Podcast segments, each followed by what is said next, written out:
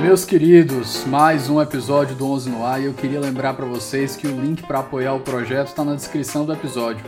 Sendo um apoiador, você tem acesso antecipado aos nossos episódios, pode sugerir temas e convidados e até mesmo receber livros.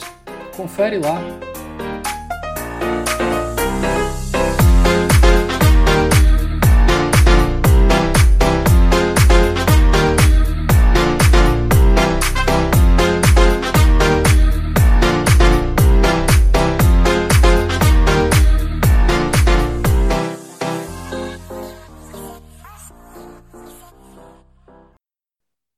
Meus queridos, boa noite.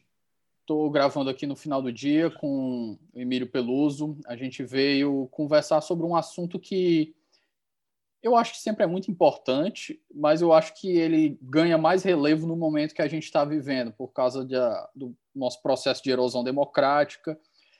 E se a gente retomar, para quem ouviu lá a minha entrevista com o Balkin, ou quem pegou a tradução dela lá no Jota, e fica aí para quem não ouviu, tem um ponto que o Balkin fala que eu acho que foi o destaque da entrevista. Ele diz o seguinte, é, em parafraseando, né?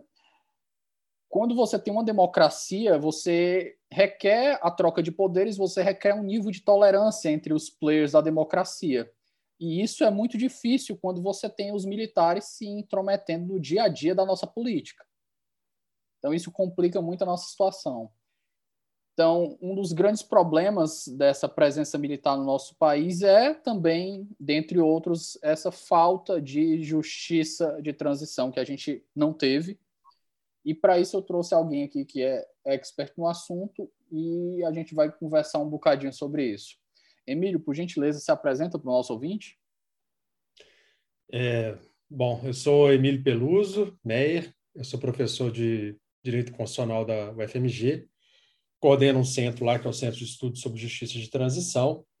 Já trabalho há algum tempo com essa, com essa temática, mas lido com, com outras questões também do, do, do direito constitucional comparado. E, e, é interessante até a sua fala inicial, porque, na verdade, assim, de um tempo para cá, a gente vinha estudando até um, um certo período, até mais ou menos 2016, a tônica era mesmo pensar o que foi a transição do regime autoritário como ela dizendo, da ditadura né, de 64 a 85 para é, o regime democrático que nós vínhamos é, vivendo. Não que a gente ainda não esteja vivendo, mas a gente está enfrentando aí uma, quase que uma, uma, tempestade. Né?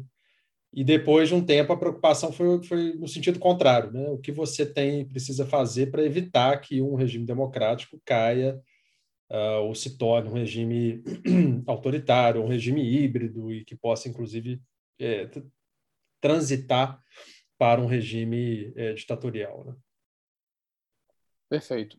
É, Emílio, eu acho que conceitualmente eu acho que a gente tem que começar as coisas do começo, né? Até porque o nome não é muito comum, apesar de que a gente que é mais que já estuda mais tempo, a gente acaba se deparando, mas vamos começar. O que define justiça de transição? É, eu, eu, sempre passo por um, por um, repetido beabá, mas que é importante para quem está lidando com o tema pela primeira vez. Né? Na verdade, essa discussão ela aparece primeiro na ciência política, num campo que ficou conhecido como transitologia, que é trabalhado por autores lá da década de 70, da década de 80, como Guilherme O'Donnell, como Philip Schmitt, como o próprio Fernando Henrique Cardoso também participou de um pouco dessa discussão que era uma discussão muito descritiva sobre como é, aconteciam as transições de regimes autoritários para regimes democráticos, ou de uma situação de guerra civil, de uma situação de exceção para uma situação democrática, ou para um processo de democratização. Né? E aí você tem toda uma discussão sobre como esse processo se, se desloca no tempo, a discussão sobre consolidologia, né? sobre como se mantém ou em que condições a, a democracia se coloca. É, depois de um tempo, a coisa foi ganhando um, um verniz mais transdisciplinar. É, e aí, a, talvez a discussão, a inserção de juristas nessa questão fez com que é, a temática fosse deslocada num sentido mais normativo e menos descritivo, ou seja, não é só tratar como uh, isso acontece ou descrever como que esses processos acabam se dando, mas é talvez colocar determinadas pautas determinadas reivindicações de conteúdo prescritivo, de conteúdo normativo, para que elas possam acontecer com um êxito maior. Ou seja, uh, algumas questões que eram, por exemplo, discutíveis da perspectiva de legitimidade, ou da perspectiva de, de mesmo de constitucionalidade, dependendo do parâmetro que fosse utilizado, né, é, elas passaram a ser trabalhadas no sentido mais crítico. E isso fez com que houvesse o aporte, então, e a, a, discussão sobre o que poderia ser um campo da chamada justiça de transição. Deve você estar tá falando, na verdade, de transição, mas você está falando de uma, de uma transição em determinados termos, ou sob determinadas condições. E aí o termo começou, a expressão começou. Tem vários autores que disputam né, a paternidade da, da, da, do termo, mas a mais recorrente, né, que é sempre citada, é uma professora radicada no, em Nova York, que é de origem argentina, a Ruth Title, e ela vai falar, vai publicar um livro de maior impacto lá chamado Transitional Justice, mas que era um termo que já era utilizado de uma certa maneira por quem tratava da, da discussão lá no final da década de 90, início, quer dizer, final da década de 80, início da década de 90. É, e aí passou-se a, a também pensar a justiça de transição como um conjunto de mecanismos que fazem com que você deixe, portanto, de uma situação de exceção e passe para um regime democrático. Eles vão envolver, basicamente, quatro atributos: uh, o acesso à verdade, por diversos processos, a, a responsabilização é, por atrocidades ou crimes cometidos no regime ditatorial, é, os processos de reforma institucional né, e os processos de reparação. Se a gente focar nesses quatro pilares, a gente tem um, um conceito razoável de justiça de transição. Emílio, é, o conceito de direito à memória, que se relaciona também com, com esse tema, ele entra dentro da parte do direito à verdade? Sim, talvez até tenha sido menos explícito, né? Costuma-se falar num, direito à memória e à verdade, né? que seria um direito não só de, de caráter individual, mas um direito é, coletivo. Os processos que dizem respeito à formação de identidades nacionais, ou do que, por exemplo, um autor norte-americano, Michel Rosenfeld, chamou de identidade constitucional, depois esse termo ganhou novas roupagens, né? É, envolve também a forma como um povo lida com o seu passado, como ele desloca determinados períodos desse passado, deixa de lado alguns, se apropria de momentos críticos e tenta repensar esses momentos como processos de aprendizagem. Então, o direito à memória e verdade ele está inserido na, na, na, no arco mais amplo da justiça de transição, e é preciso também considerar que ele não é uma, uma questão meramente de um direito daquele, por exemplo, opositor político contra o regime ditatorial. É um direito que, na verdade, que diz respeito a sobre saber como que o Estado atuou saber como ele deve atuar agora né, e saber como lidar com o que nós vivemos no passado. Perfeito. Historicamente, vamos começar pelo fim do regime ditatorial, fazendo uma contextualização e como é que foi tratado aqui a parte de justiça de transição no Brasil? Sim. Basicamente, a gente tem. Né, é difícil, às vezes, para um jurista querer dar uma de historiador, né?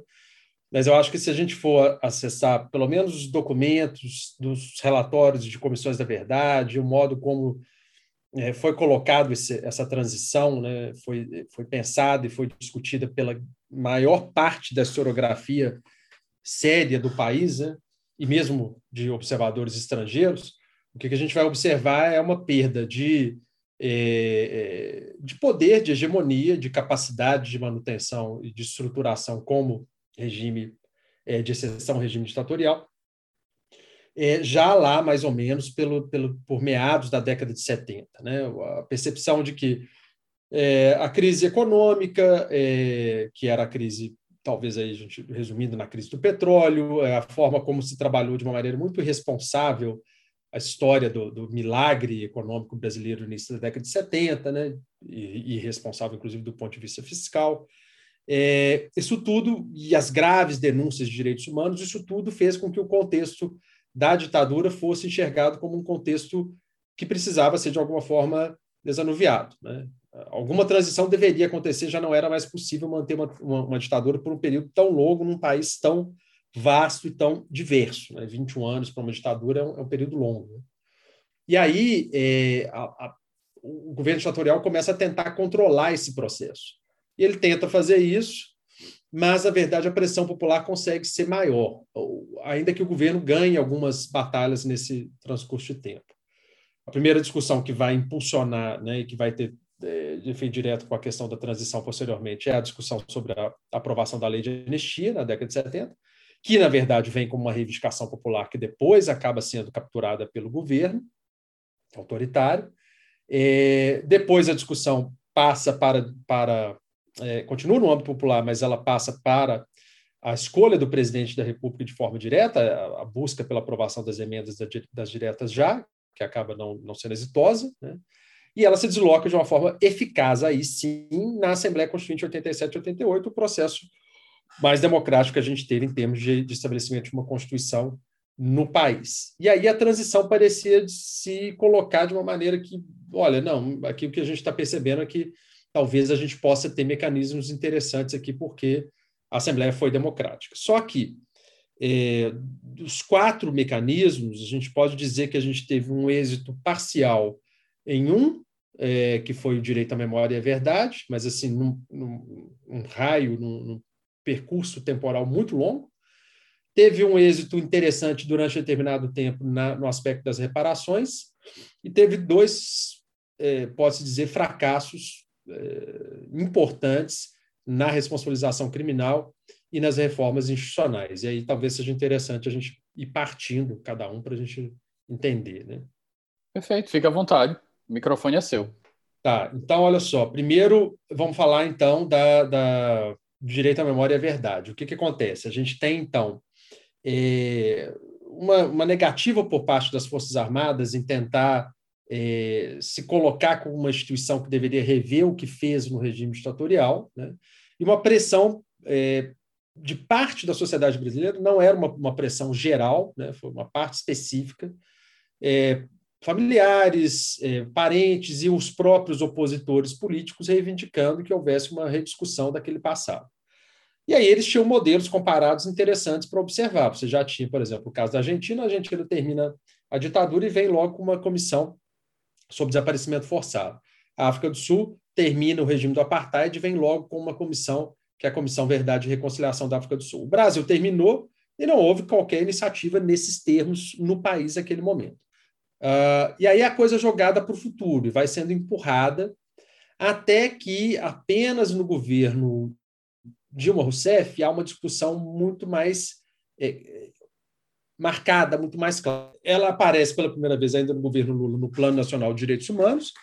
Havia no Plano Nacional uh, uh, uma discussão, sim, sobre a criação de uma comissão, que foi respondida com muita veemência por parte das Forças Armadas, né, da sua oposição, é, mas ela acaba sendo, é, se tornando algo claro nesse, lá por né, anos 2012, 13, 14, né? É, em 2011, a gente tem a aprovação da lei da Comissão Nacional da Verdade, mas a instalação demora um pouco mais. E, paralelamente, a gente tem um movimento muito interessante, que é a criação de inúmeras comissões da verdade no Brasil todo, é, nos estados, nas assembleias, em sindicatos, em universidades. Então, é um movimento difuso que faz com que depois a CNV seja quase que a, a coroação desse, desse processo todo. E aí a CNV vai fazer um trabalho tardio, né, muito tempo depois, é, e esse trabalho vai ser um trabalho também é, restrito. Né? O resultado da CNV foi, na verdade, um resultado muito mais de sistematização. A CNV não foi capaz de encontrar algo extraordinário, ela encontra só o corpo de um único desaparecido é, e não avança tanto. É, depois, bom, comparativamente, vamos pensar também no, no plano das reparações. Né? É, instrumentos de justiça de transição no direito comparado, no, nos sistemas comparados, todos eles dependem de processos de reparação. A reparação ela não tem um caráter meramente econômico. Ela é importante em termos econômicos porque você tem medidas de exceção que normalmente são desse tipo. Né? Você alija, por exemplo, alguém do mercado de trabalho por um longo período, e aí ela fica né, 20 anos, 15 anos fora do mercado de trabalho, como é que ela volta depois? Então, os processos de reparação podem ter um sentido econômico, mas não só. Eles têm muito mais um sentido simbólico. Né? O Estado vai lá e faz um pedido de desculpas, ou o Estado faz reparações de índole, de índole mais ampla, por exemplo, né? retirando nomes de torturadores de, de, de ruas, de, de logradouros né? é, públicos, e, e procurando mostrar que o regime democrático agora, o Estado agora, já não concorda com aquelas práticas anteriores. No Brasil, esse processo foi todo levado adiante pela comissão, foi em boa parte levado adiante pela comissão de anistia do Ministério da Justiça, né? que foi instalada em 2001, ainda no governo Fernando Henrique Cardoso, mas que teve ali um, papel mais é, é, robusto de 2007 até 2016. No governo Temer já há um desmantelamento completo da comissão de anistia, e no governo Bolsonaro há uma inversão do papel da comissão de anistia. Né? Quando ele passa ela passa a ser ocupada, então, por militares ou por pessoas que vão defender que nem ditadura houve. É, nos processos de responsabilização, a gente tem um, um, um vácuo, né? quase um buraco imenso, que há poucos dias foi um pouco alterado, né? bem pouquinho.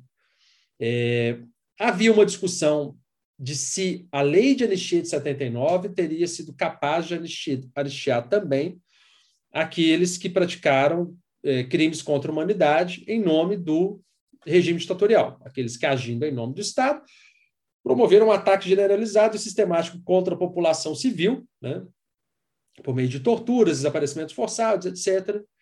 E aí havia essa discussão de se a anistia havia alcançado esses, essas pessoas. Acho que o caráter conservador do judiciário do início da década de 90 e do próprio Ministério Público fez com que essas ações não tivessem é, possibilidade de ter sucesso. Então, isso era sempre travado, né? E sempre que isso era levado para um procurador da República ou um promotor de justiça, ele sempre dizia: olha, não, isso aqui foi alcançado pela eu acho, eu acho que teve até um, um, ministro do STF que falou em que o Brasil saberia, sabia era uma nação que sabia perdoar, algo do tipo. É. Pois é, a, a gente ainda, aí a gente ainda chega nisso, porque esses processos não aconteceram então, porque eles poderiam ter acontecido, né? Assim, num, num volume maior. Promotores ou procuradores poderiam ter ajuizado ações penais públicas no, lá para 90, né? Num volume maior e pressionado o judiciário. Mas a coisa não aconteceu. Quando nós chegamos em 2010, em 2008, na verdade, o Conselho Federal do OAB participa de uma audiência pública com a Comissão de Anistia e resolve ajuizar uma ação no Supremo para resolver essa questão. Dizendo, não, então o Supremo resolve lá. Né? Toma uma decisão e aí a gente vai saber se pode ou não pode. O pedido era numa DPF para que o Supremo dissesse que é, era inconstitucional a interpretação que, que entendia que havia anistia de torturadores. E, e aí o Supremo julga, então, a DPF é, 153 em 2010 e vai um pouco no sentido que você falou. É, ele pega um lema de, da campanha da anistia de, de, da década de 70, né, do, dos opositores políticos, dos opositores do, do, do regime, que era o lema de uma anistia ampla, geral e restrita, que era, na verdade, para dizer, olha, não, a anistia não pode ter, ser seletiva, não, porque o governo ditatorial queria limitar a anistia e não estabelecê-la para crimes mais graves por parte dos opositores. É, e aí o Eros Grau, que era o relator dessa, dessa ação no Supremo, vai dizer isso, olha, a anistia era ampla, geral e restrita, mas ele estava dando um sentido diferente, né, para poder alcançar não só opositores do regime, mas alcançar também aqueles que é, militaram em favor do regime e praticaram é, os crimes contra a humanidade que depois foram assim reconhecidos ou pelo menos percebidos pelo Ministério Público Federal. É, então, essa decisão do Supremo ela se tornou um grande obstáculo. Só que no mesmo ano, em 2010, vem uma condenação da Corte Interamericana de Direitos Humanos, dizendo que não, o Supremo está errado. Essas violações têm que ser apuradas e tem que haver responsabilização. O famoso caso Gomes Lund. Depois a corte repete a mesma decisão em 2018, no caso Herzog. Nesse meio tempo, entre 2010 e agora, né, o Ministério Público Federal ajuiza 11, é, 11 minto, 50 ações. Ajuiza 50 ações penais é, tentando fazer valer o entendimento da Corte Interamericana de Direitos Humanos. Recentemente, a gente teve um julgamento de mérito de uma única ação, agora só, nesse ano, nesse ano, na verdade, há poucos dias atrás, há bem pouco tempo atrás.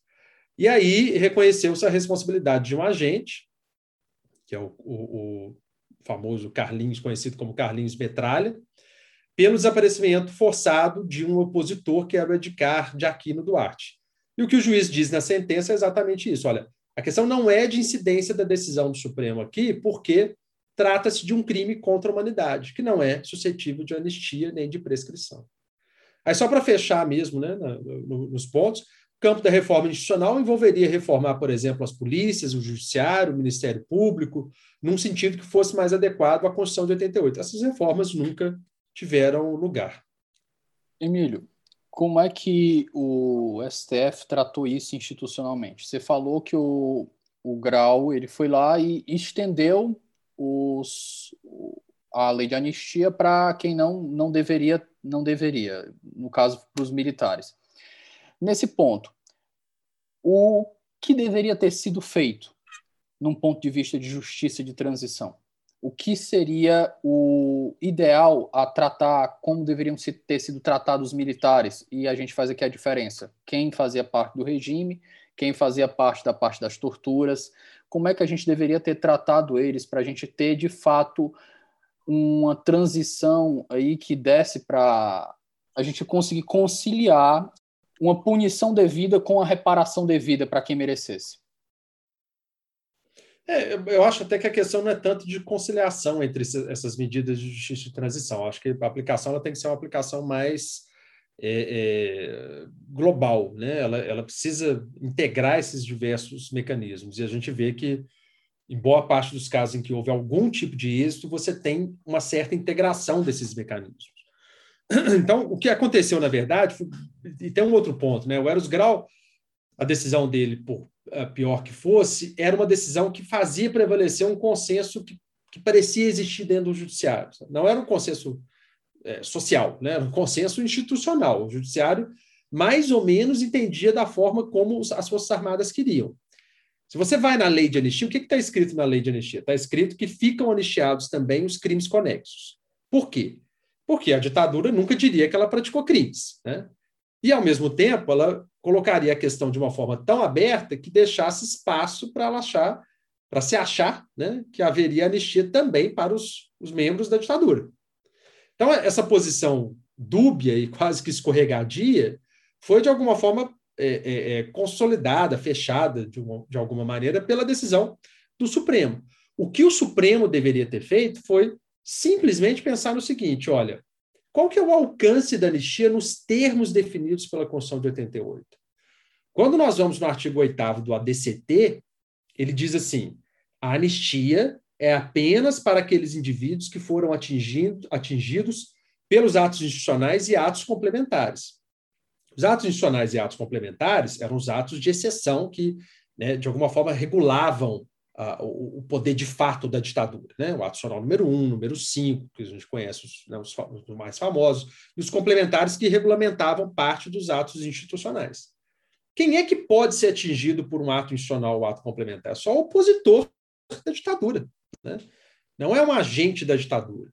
Então, só por essa, só por essa linha, a Constituição de 88 não teria como abraçar uma anistia para violadores de direitos humanos.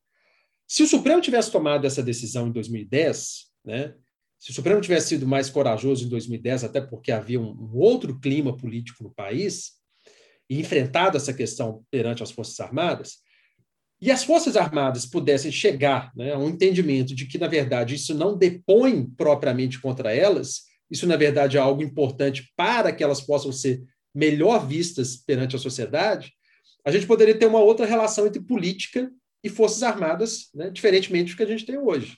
É uma digressão rápida, Emílio, justamente nesse ponto aí chama a atenção. Porque uma coisa era a lei de anistia e como ela era vista na década de 90, num período de transição que estava tá, todo mundo com medo do que ainda poderia acontecer. Então a gente está fazendo, falando aqui de estabilização política, antes de tudo. É dizer, a gente não vai punir eles, porque se a gente punir, a gente pode voltar a um período de ebulição e ninguém sabe como é que vai acontecer. A gente pode jogar fora o projeto de democracia que a gente tem. Mas isso voltou a ser debatido e, mais uma vez, a gente vê um acovardamento da Suprema Corte em tratar o assunto como deveria ser tratado. Não é isso? É, eu acho que, na verdade, assim, é, a gente, quando a gente olha no retrovisor, o que, que a gente percebe é o seguinte: é, ainda que se coloca a questão em termos de estabilidade política, tinha forças armadas no início da década de 90 saindo muito é, é, é, empobrecidas em termos institucionais. Assim. Então, a, a, sociedade em geral, ela não tinha a impressão que passou a ter no decorrer dos anos quando as forças armadas foram voltaram para os quartéis, né? É, aí a coisa fica um pouco diferente. Talvez essa questão poderia ter sido discutida ali talvez outros fatores de instabilidade política tenham que ser considerados. Né? Então, você tem a eleição de um presidente ali é, né, que tinha uma cara de um, de um aventureiro, que não, não era propriamente alguém dado a saber trabalhar politicamente. Então, é, é, e aí depois um processo de impeachment logo em seguida. Então, talvez essas condições não aparecessem. Em 2010, você já tinha um grau de estabilidade política, e aí é, é preciso concordar, muito mais alto, muito mais alto. Então, o Supremo poderia ter dado um passo adiante, né? E colocado em termos claros essa discussão. Não se trata propriamente de dizer que as Forças Armadas são uma instituição é, é, é dispensável no Estado. Trata-se de dizer que elas têm que se adequar a, ao Estado de Direito, como todos devem se adequar ao Estado de Direito. E, e fora isso, isso ensejaria, na verdade, a punição de um número de militares que é um número é, pequeno, muito pequeno perto do contingente. Né? O que você tem hoje aí? Você, a, a CNV arrolou cerca de 300 militares envolvidos em, em, em, crimes contra a humanidade, né, no seu relatório final. Isso em 2014. Hoje esse número já deve ter caído é, de uma forma importante, porque as pessoas falecem, né? o tempo passa. É, e num contingente de 300 mil militares, é, que é o número que se supõe que, que, que nós temos hoje, é, isso seria uma, eu acho que assim, é, é uma man, não, não, se trata propriamente de uma mancha para a instituição, né? Só que quando você tem forças armadas que enxergam o mundo, né, ou que enxergam as relações políticas com as lentes da década de 50, da década de 60, que ainda vem o fantasma do comunismo, que ainda aceitam que esse tipo de ideia seja defendida na escola superior de guerra, Aí você vai entender por que, que né? não, não é possível discutir nenhuma responsabilização de agente, como se isso fosse um problema gigantesco, quando na verdade não é. Inclusive, sobre esse fantasma do comunismo, eu lembro que eu estava conversando com o Casarões pelo Twitter, e ele fez uma, uma thread muito interessante, inclusive colocou as fontes, fontes americanas, sobre o, a intervenção que os Estados Unidos fizeram fez aqui no, na América Latina como um todo, mas inclusive na, no período de 60, que levou à, ditadura de 64 aqui, e ele mostrava como o poder dos Estados Unidos, essas fontes mostram como o poder dos Estados Unidos tinha uma influência muito maior do que qualquer tipo de ameaça comunista que a gente pudesse ter visto durante essa época para resultar nesse tipo de coisa. Então, é, é, justamente isso. Quando a gente fala de um fantasma, não, é, não, é, não é uma brincadeira, é justamente isso mesmo, é um fantasma. Não tem outra coisa que a gente possa chamar. É um grande espantalho que foi usado. É, esse não é um espantalho novo, né? A gente tem que pensar que esse espantalho está tá na praça aí pelo menos desde de, de, de, da década de 30 no Brasil, da década de 20, né? Ou pelo menos desde quando a Revolução Russa se mostrou exitosa, né? Na, na Rússia, ah, no final da década de 10. E aí, assim, é claro que tem uma, questão geopolítica ali importante naquele momento, né? É, não que ela possa justificar de modo algum o que aconteceu em 64. Né? Ela não justifica. Ela não justifica um golpe e ela não justifica também o que sucedeu logo depois. Sim, tá. E aí a gente consegue voltar no passado e entender, e ir nos livros, e ir nos relatórios, e saber do papel de fato incisivo é, por essa questão de influência é, é, regional né, da América Latina, na América Latina que os Estados Unidos tinha. Isso tem gravação liberada pelo Arquivo Nacional Norte-Americano norte-americano do próprio Kennedy falando que ele tinha suspeitas graves em relação ao, ao, ao João Goulart e etc. Então, a gente entende como os, os, os norte-americanos apoiaram, de fato, os setores das Forças Armadas, que não foram, não, foi, não foram todos nas Forças Armadas, né, mas setores que acharam que um golpe era algo que deveria acontecer. Agora, o que não se entende é por que, que esse tipo de doutrina consegue sobreviver 70 anos né, e permanecer como sendo a, a, uma doutrina hegemônica para vários de muita importância. É claro que há militares mais novos que, né, que se descolaram desse tipo de pensamento, que foram entender a coisa de uma outra forma. Mas quando a gente chega num momento de radicalização e polarização, e aí já falando de agora, né, política excessiva, isso se torna um espantalho muito interessante. Né? Você não tem um outro inimigo para discutir. Né? O que líderes populistas têm feito ao redor do mundo é sempre é, indicar, nomear um, inimigo. um inimigo comum. Você precisa ter um inimigo comum. E é muito fácil colocar a pecha de comunista é, é, num partido, por exemplo, como, como, o Partido dos Trabalhadores. E aí, se você tem um outro partido como o Partido Comunista do Brasil, também fica mais fácil ainda. É, só que isso é, de fato, um espantalho criado até para levar adiante novas formas ou formas um pouco mais sofisticadas de tentar é, definir o jogo, o próprio jogo político. Né? É, nesse ponto dos o, a gente teve, eu gosto de estudar a história dos Estados Unidos e eu estava lembrando aqui, né, como o fantasma do comunismo é usado. Na década de 10, a gente tem as primeiras leis, leis de sedição, leis de sedição não, leis de sedição é no começo do, quando foi fundada. A gente tem primeiros atos antiterroristas, depois vem atos antissindicais, no primeiro Red Scare, depois a gente vem o segundo Red Scare, a gente vai ter macartismo, e por aí vai. E o medo do comunismo se estende e até hoje a gente tem esse mesmo, esse mesmo tipo de debate por lá e por aqui também. A gente fica que a gente não é exclusivo com, com esses 70 anos de comunismo na, na mente, não.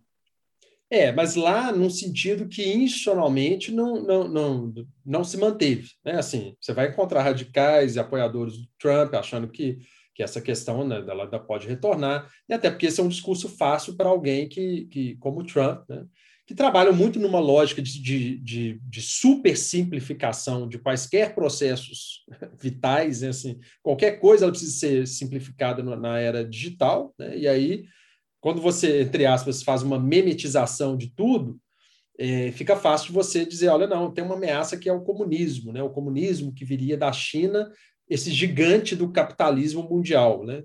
o que hoje a gente vai, vai observar, né? É, então, não se trata de um problema que viria mais propriamente da Rússia, mas viria da China.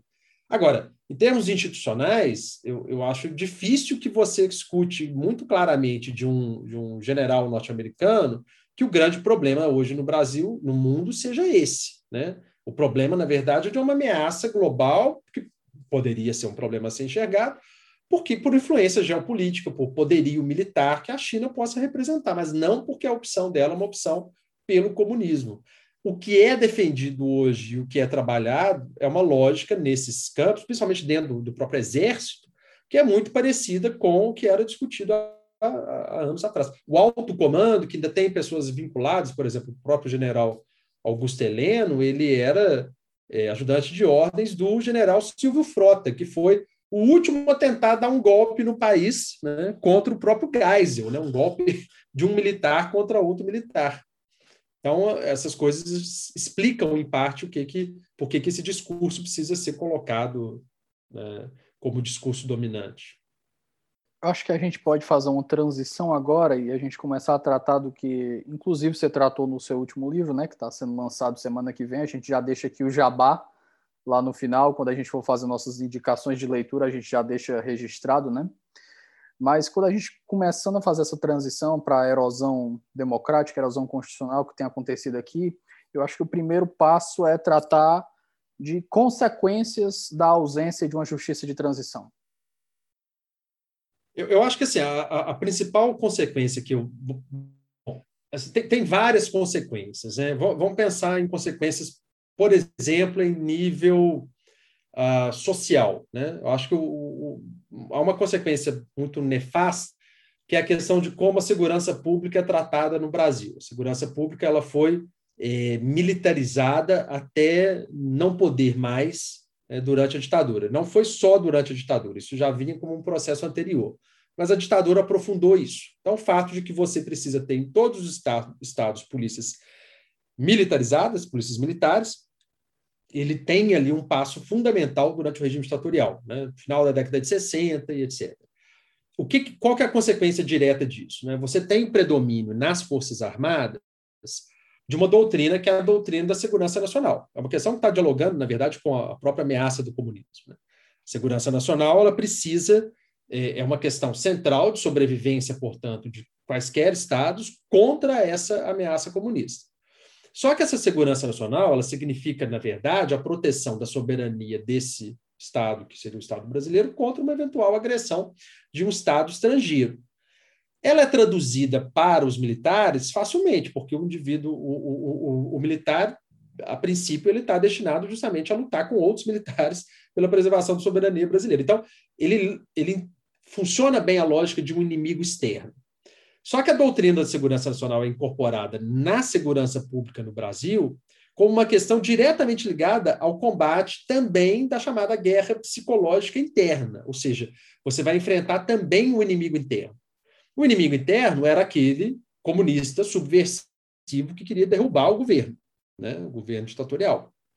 O que acaba acontecendo é que você tem é, é, o domínio desse tipo de lógica para quaisquer questões de segurança pública.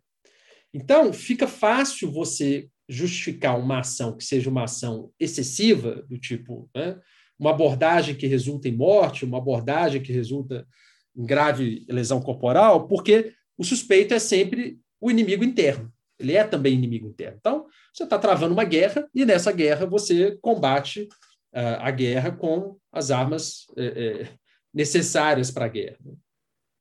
Essa lógica ela foi se estabeleceu é, e se consolidou para todas as polícias. Hoje você tem é, é, processos de formação que tratam sim de questões de direitos humanos, mas normalmente como questões que deveriam ser, olha, nós estamos fazendo isso aqui só por obrigação, não preocupa com, com isso tanto.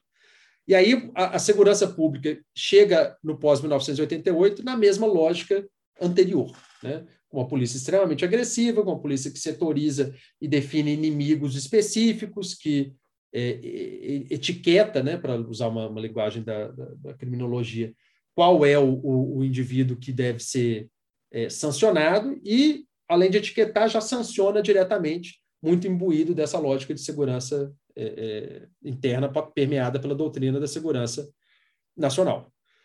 Se a gente pensar em termos institucionais, né, é, a gente não teve reformas institucionais em relação às Forças Armadas, nem mesmo em relação ao Poder Judiciário, nem mesmo em relação ao Ministério Público, né, da forma como deveria ter acontecido. Mas em relação às Forças Armadas, a questão é muito sensível. Por quê? É, passar a entender, incorporar o entendimento de que Forças Armadas não são para resolver questões políticas, né? como você lembrou do, do, do Balkin falando logo no início do, do episódio, né? É, é uma questão que demora tempos. E nós perdemos um bom tempo nessa transição, é, deixando de discutir isso mais. E talvez até dialogando mais com as próprias Forças Armadas para que isso pudesse se tornar uma questão assentada. Forças Armadas são forças para defender a soberania nacional, para defender o Estado brasileiro, externamente. A Argentina levou isso muito a sério. Né? A Argentina foi bem longe nesse aspecto e conseguiu, é, por, com amplos processos de, de, responsabilidade criminal e também com reformas institucionais, né, controlar as Forças Armadas e torná-las é, um ator não importante em termos políticos.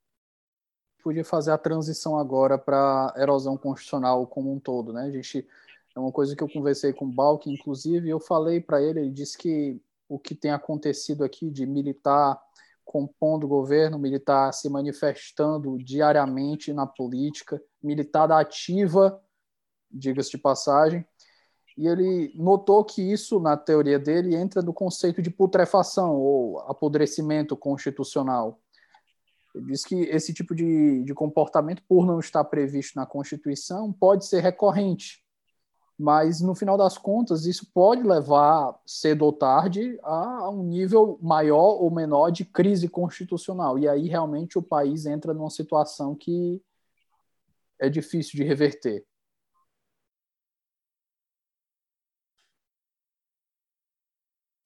É, é o, o, o que um dos aspectos centrais desse processo né, que, o, que o Balk chama de, de, de putrefação constitucional, né, que, que pode ser chamado pelo por exemplo, pelo Ginsburg e pelo, pelo Huck de, de erosão democrática, né? Pode ser pensado também como uma erosão constitucional, nos termos de, de, de uma certa deterioração da própria eh, identidade constitucional estabelecida para um determinado projeto político, né?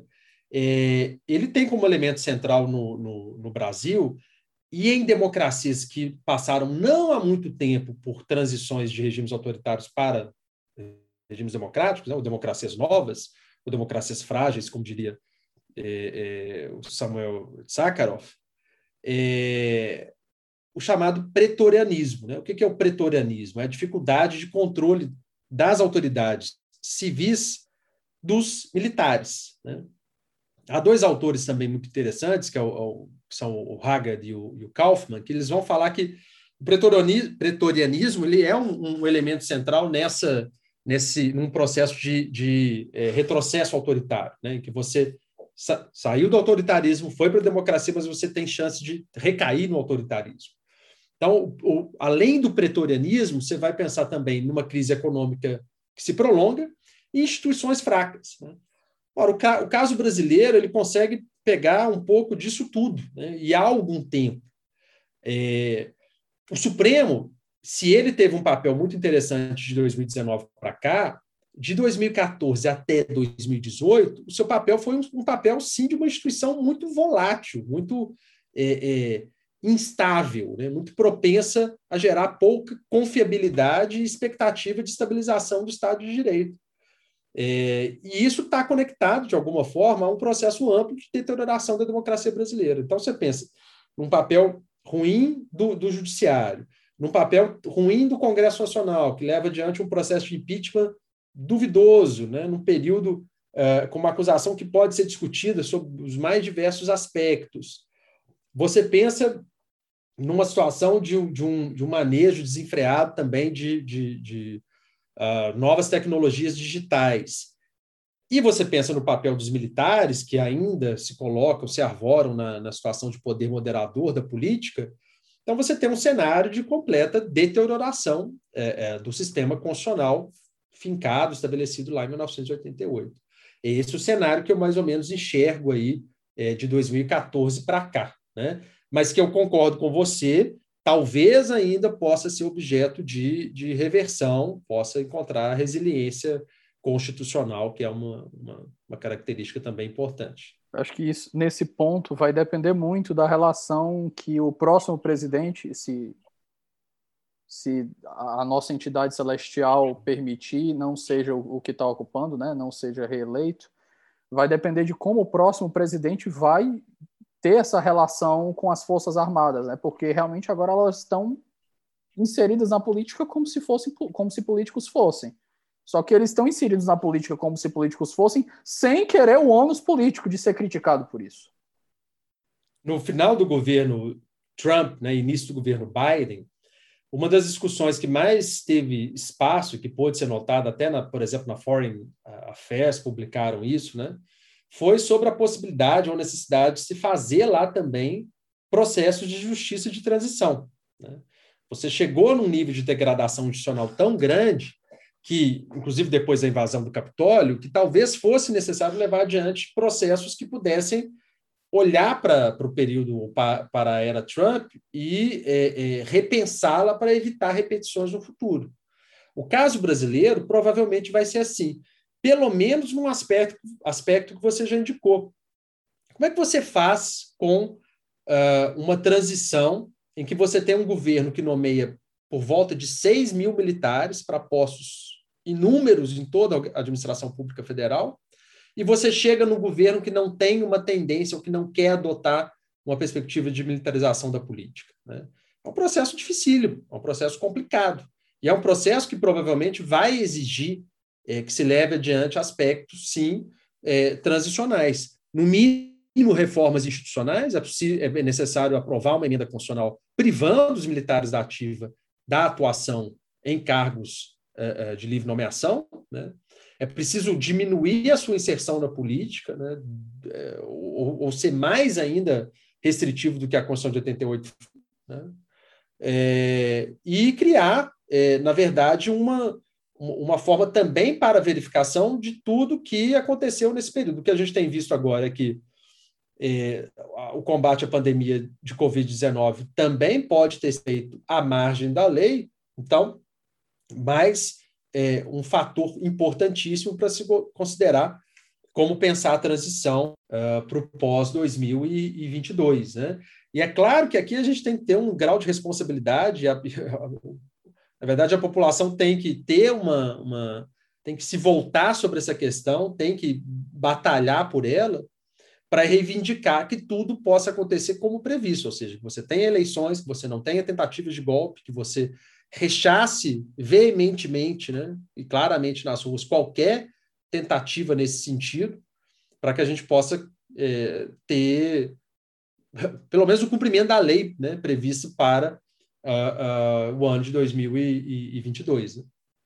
Eu acho que um ponto que você falou aí, que eu acho que é digno de nota, é que a justiça de transição ela não cabe só para períodos de ebulição grave, como um período revolucionário.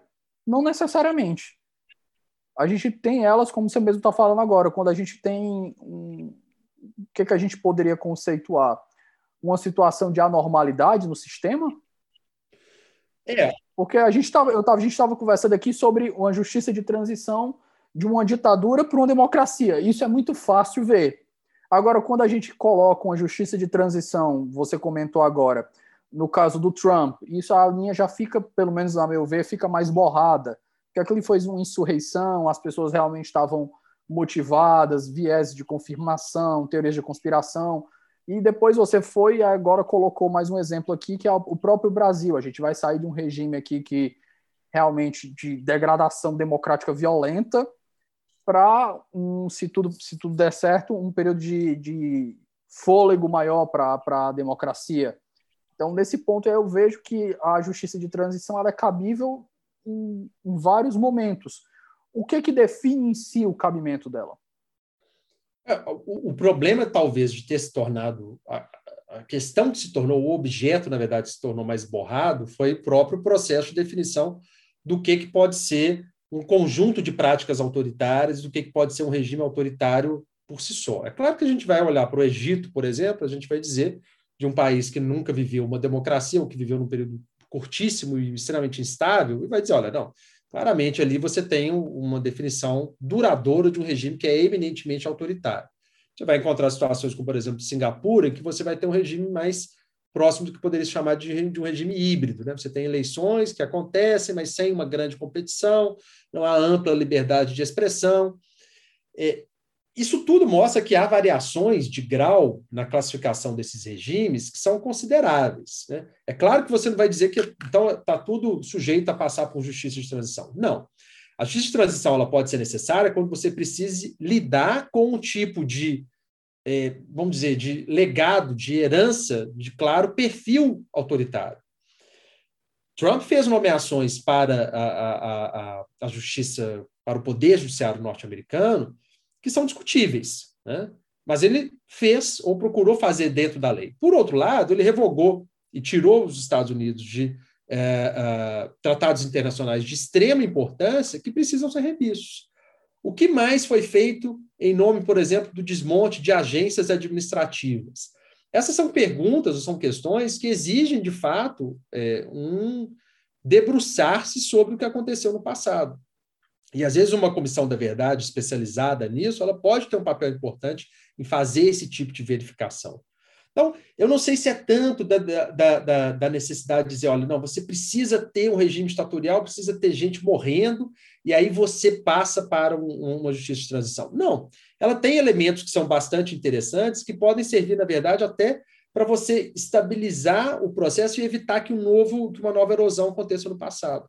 Uma coisa que a gente não pode esquecer é que, ainda que golpes continuem a acontecer, porque eles continuam, né? Minha Marta aí para mostrar para a gente. Né? Se você pega todo a, a, a, aquele aquela região, né? Você pega Mianmar, se você pega de alguma maneira, de uma certa maneira, Singapura foge um pouco disso, mas se você vai na Tailândia, que teve um golpe em 2014, aquela região, a presença dos militares na política é muito mais severa. A Colômbia aqui, a Colômbia também, né? Aqui praticamente. É, mas ainda acho que talvez a Colômbia consiga equacionar um pouco as coisas de até um certo ponto, né? É, porque aquela era uma dependência de certa maneira, não que ela fosse necessária, mas ela foi empurrada de alguma forma pela pela, pelo conflito interno estabelecido, né? a necessidade de um acordo de paz. E aí você acaba é, colocando militares mesmo num cenário mais amplo. Né? É... Não é que para com o golpe televisionado pela, pela aula de ginástica em Mianmar, né? Sim, que é uma, é, uma, é uma incidência muito mais grave. Mas é uma incidência que é lá tratada em termos constitucionais. Não que eles aceitem, né? mas que eles dizem, olha, é, eu estava num evento há pouco tempo, na semana passada, da própria Universidade Nacional de Singapura, e aí a discussão era essa, olha, é, eu acho que é importante prestar atenção, pegar a América Latina e fazer uma comparação, ainda que ela possa ser deslocada geograficamente de uma forma severa, mas comparar com o que acontece lá, porque é, é uma, é uma intrusão em aspectos da vida política de uma forma muito é, veemente. Agora, pense no caso brasileiro comparado na América Latina de uma forma mais ampla, para além da Colômbia, né? Chile, Argentina e Uruguai. Chile, Argentina e Uruguai levaram processos em graus diferentes de responsabilização criminal dos agentes das suas respectivas ditaduras. O que, que aconteceu recentemente no Chile? Um ex-chefe das Forças Armadas, do Exército chileno, foi preso por um crime, por envolvimento num crime que era chamada Caravana da Morte no Chile. Ou seja, você tem uma situação em que, é, se o agente ele é chefe do Exército, ele vai ser responsabilizado. Não interessa se vai haver uma tentativa de, de, de uh, insurreição. Né? A mesma coisa aconteceu no Uruguai. O chefe do exército também foi demitido porque fez uma manifestação de índole política no governo do Tabaré Vázquez. Né? Na Argentina, então, uh, houve uma tentativa de mobilização agora no governo eh, atual, mas ela foi rapidamente sufocada. Né? É, ou seja, é possível perceber que há diferenças também devido à forma como o processo transicional aconteceu. Né? Uma pergunta antes da gente ir para as considerações finais, Emílio. O que que põe fim à justiça de transição? Quando é que a gente acha que acabou a transição e a gente realmente teve justiça? Não tem uma. Eu acho que não, não há uma, um, um elemento final para isso. Assim. Você não tem uma receita pronta para isso. Acho que também você não tem receita pronta nem para para nenhuma questão, acho, jurídica ou mesmo constitucional. O que, o que nós podemos, na verdade, perceber é que você não tratar adequadamente determinadas questões, elas acabam, de alguma forma, retornando. Né? Você pura e simplesmente dizer, olha, eu não vou me debruçar sobre essa temática, eu não vou me debruçar sobre a, a, a responsabilização por crimes contra a humanidade. Talvez eles vão continuar, há uma grande chance, há uma grande chance de que práticas de autoritarismo elas se mantêm e há uma chance de que elas retornem no futuro. Eu, em 2013, em 2014, eu nunca imaginaria o cenário de hoje, de 2021. Nunca. Nunca imaginaria. É, e ali a gente estava né, sempre dizendo: olha, não, talvez é preciso avançar nesses aspectos, isso é importante. Isso não é importante apenas para a sociedade civil, para o Estado, é importante para as próprias Forças Armadas. Né? O que aconteceu foi que as pessoas passaram a achar que a democracia fosse um valor que pudesse ser é, do qual se pudesse abrir mão, né? E é, fizeram uma, uma, eleição de um, de um presidente declaradamente autoritário, né? Assim, esses dias um colega estava dizendo não, porque eu, é, é, nós temos um presidente que é, parece que, que tem propensões autoritárias. É, isso não é o caso de se, de se se discutir no Brasil. Né? O, o, o, presidente declaradamente se porta como alguém que prefere o autoritarismo. Então, é, nesse caso, se você tem alguém com esse histórico e essa pessoa consegue, consegue ainda ser eleita, eu acho que é porque é, a gente acaba falhando né? não fomos tão adiante como deveríamos ter ido em relação à justiça de transição. E veja só, né? quase 30 anos depois da transição, ou mais de 30 anos depois da transição. Emílio, é, caminhando para o final aqui, o nosso bloco de considerações finais. Quando eu falo considerações finais, de forma alguma eu estou restringindo a quantidade de tempo que você tiver para falar. Se você achar que nas considerações finais você quer falar mais uns 10, 20 minutos, sinta-se à vontade, o tempo é seu aqui. O que mais que você acha que a gente deveria acrescentar aqui para a nossa conversa? Não, acho que assim, só, só é, é, em termos conclusivos, eu não, não, acho nem que eu, que eu me estenda tanto, não. Acho que a questão é mais é, é é, é, de fato parece que a gente está trabalhando numa via de mão dupla entre passado e, e futuro. Né? Eu me lembro de pessoas é, é, é discutindo a, na, na, nas eleições de 2018 e, e algumas pessoas levantando né, esse argumento: olha, não, mas ele é um candidato que defende a ditadura abertamente, defende um condenado por tortura, como o Carlos Alberto Brilhante Ustra, ainda que condenado na, na esfera civil, né? É, e aí algumas outras pessoas dizendo, mas isso não é importante, isso não tem, não tem eh, significado, isso não vai, não quer dizer nada. A gente não tem um valor democrático na gente, né? Eu falo assim, a gente como a população em geral, a gente acha que quando a gente vai conversar sobre democracia, você vai discutir democracia com um homem médio, Aí vai dizer, ah, isso não importa. Quem é que se importa com isso daí? Eu quero saber se tem comida na mesa, a economia está bem. Democracia é para conversa de burguês.